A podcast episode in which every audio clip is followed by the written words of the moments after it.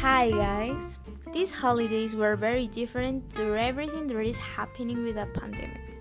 On Christmas and New Year holidays, I visit my family from the United States, and if I do not go to the United States, I visit my family from Michoacan.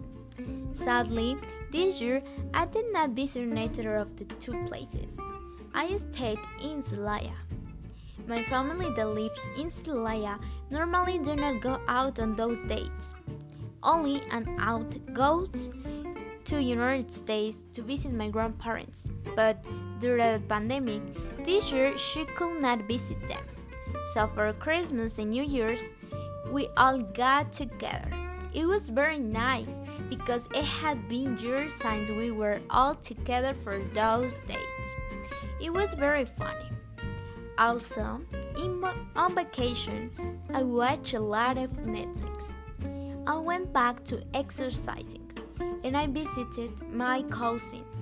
This vacation, I did not do so much because I just stayed at home. I also continued with my driving classes. I'm doing very well in my driving classes.